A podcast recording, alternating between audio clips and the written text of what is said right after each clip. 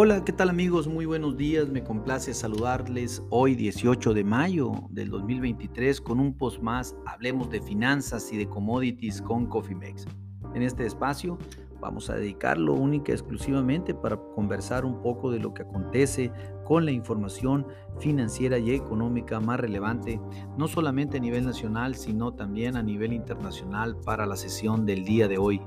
Déjenme empezar indicándole que pues que todavía no hay un acuerdo sobre el techo de deuda para los Estados Unidos, sin embargo, eh, hay un gran optimismo en el mercado eh, de renta variable para que ese acuerdo, de acuerdo a los comentarios del presidente Biden del día de ayer, eh, ya esté dicho un preacuerdo y que pues prácticamente es cuestión de, de aquí al fin de semana para que dicho acuerdo se anuncie. Ojalá, ojalá sea así. Hoy pues la secretaria del Tesoro, la señora Yellen dijo que pues quedaban solamente 88 mil millones de dólares para hacer frente a los requerimientos de sus acreedores, lo cual pues eh, es lamentable pensar que eh, el la principal economía hasta ahora del mundo se pudiese caer en un impago, pues sería una catástrofe no solamente para los Estados Unidos, sino también para el mundo. Y bueno, por otro lado, pues las tasas, como ya lo comentamos en el podcast de tasas de interés y bonos, se trepan a la alza en el corto plazo y pues obviamente eso, eh, eso se mantiene a la expectativa por parte de la Fed de los Estados Unidos. En los mercados de capitales, eh, déjenme decirles que el Dow Jones está cayendo el 0.42%. El Standard Poor's está subiendo el 0.27% y el Nasdaq está subiendo el 0.90%. Digamos que un comportamiento mixto para los Estados Unidos. Hablando de México, pues hoy tenemos reunión de política monetaria por parte de Banjico. Tendremos la resolución a las 13 horas, hora del centro de la Ciudad de México. Pues el peso, eh, pues a 30 centavos de mínimos de la semana pasada y, con eh, una volatilidad intradía de alrededor de 60 centavos, lo cual pues eh, nos pone en expectativa para, para, para este día, sobre todo lo que va a pasar con el peso después de la resolución de Banjico a las 13 horas, va a ser muy, pero muy interesante. Si Banjico sube la tasa de interés en un cuarto de punto, seguramente veremos rondar los mínimos del peso nuevamente a niveles de 17.43 pesos por dólar o si no lo contrario, pues obvio ya tendríamos al peso libre de nuevo y seguramente con una posible devaluación eh,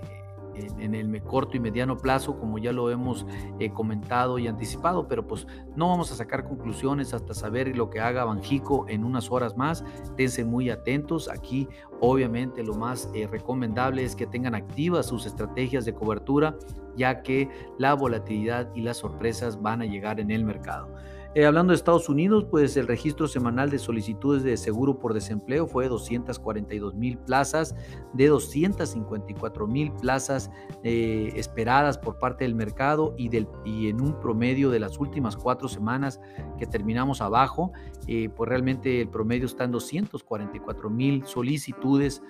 Por lo tanto, pues este registro semanal de 242 salió muy por debajo de lo esperado por parte del mercado, lo cual pues reafirma que la Fed de los Estados Unidos podría mantener una política restrictiva debido a que pues se mantiene y se mantiene fortaleciéndose el, mercado laboral en los Estados Unidos y pues obviamente eh, no vemos por dónde la inflación, mucho menos la inflación subyacente,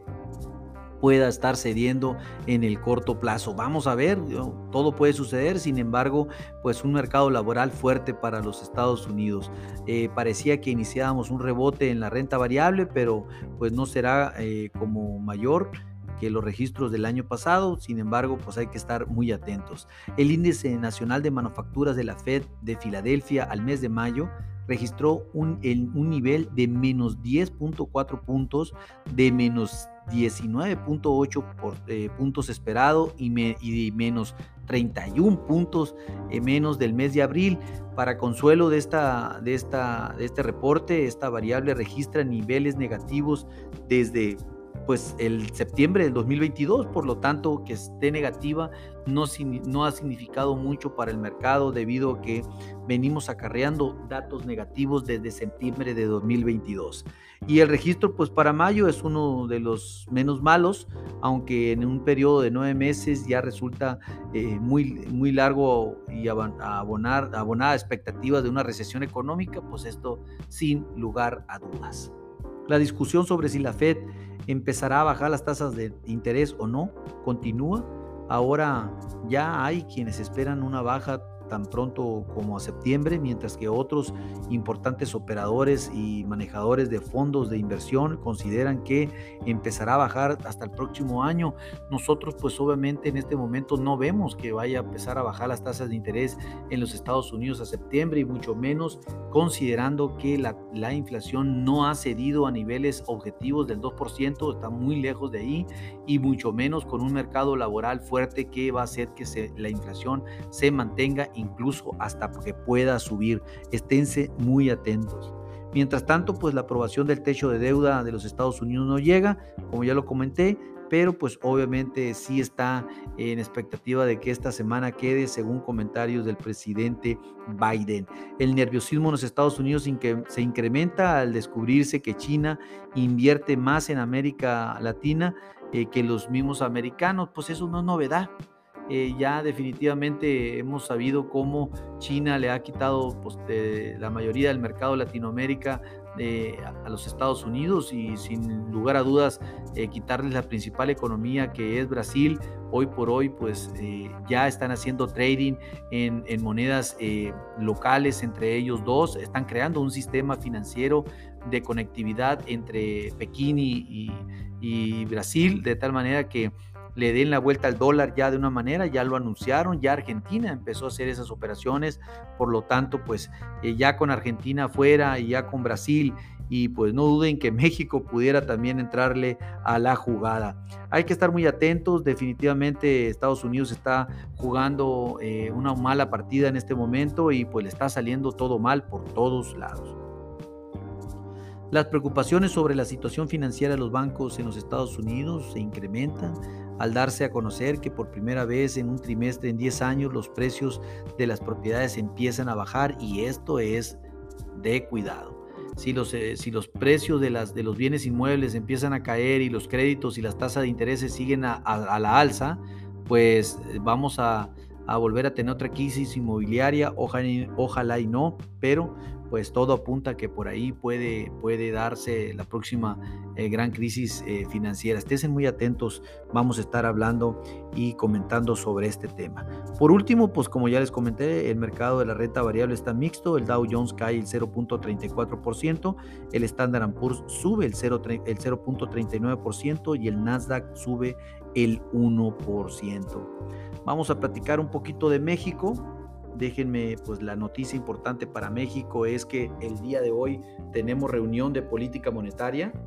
Tenemos reunión de política monetaria el día de hoy al punto de las 13 horas. El mercado se mantiene a niveles de 11.25 en este momento en las tasas de interés. Es posible que Banjico pueda o pudiese incrementar su tasa de interés nuevamente, aunque el mercado piensa que no, posiblemente puede ser, por lo tanto, estése muy atentos ya que en caso de que así suceda, pues va a mover toda nuestra estructura financiera como país, donde posiblemente pues el peso eh, sea el que, el que adopte la mayor especulación posible del el mercado. Esténse muy atentos, esa es la información más importante para México el día de hoy.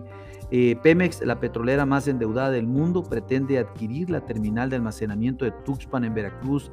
mm, de eh, Montegra Energy y se habla de un precio que ronde los 320 millones de dólares. Esta terminal se encuentra en un pleito con el Estado mexicano que decidió cerrarla desde septiembre del 2021 y que desde entonces no ha podido operar Esto pues básicamente ha sido toda una estrategia del gobierno eh, de impleitarse para después ver cómo negociar y quedarse con ellas. Pero bueno, vamos a ver qué sucede. Definitivamente es un tema que está sucediendo el día de hoy. También es noticia en ese sentido. El gasto se sigue incrementando en México y eso es pues de atenderse porque debido a que si eh, la situación eh, está preocupante porque el balance en México no cuadra ya, o sea, hay más gasto que ingreso, por lo tanto estén, estén muy, pero muy atentos. Hablando, como les comenté, de la, de la, de la renta, de, de, la, de la renta variable en México, el IPC, pues prácticamente eh, el IPC alrededor, subiendo alrededor del 0.12%, no,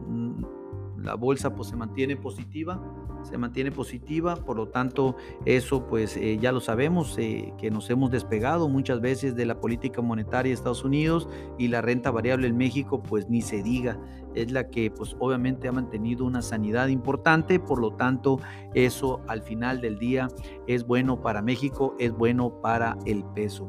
Europa, los mercados de capitales pues registran alzas, eh, en este momento, pues el, eh, el IBEX sube un 0.02%, el DAX el 1.33%, el FTC el 0.25% y el K40 el 0.64%, después de que el día de ayer tuviéramos un mercado eh, neutral bajista, Europa se compone un poco eh, Asia y los mercados de, capitales eh, se encuentran pues también con ganancias. El níquel en Japón, el 1.60%, un rally, continúa el rally en Japón muy importante. Eh, en este momento Shanghai también sube el 0.40%, el Kospi el 1%, el Sense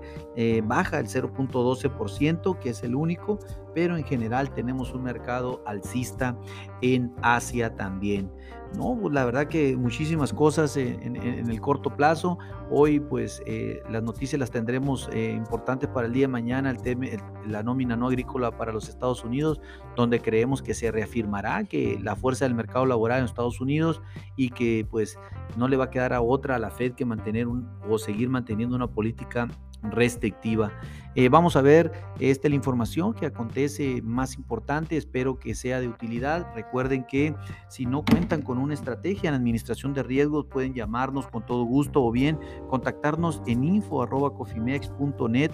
y, o bien por medio de este podcast y con gusto podremos desarrollar un traje a la medida. A nombre de todo el equipo de Cofimex y mío propio, José Valenzuela, le doy las gracias por su atención y le recuerdo que lo peor es no hacer nada. Pasen un hermoso día. Hasta luego.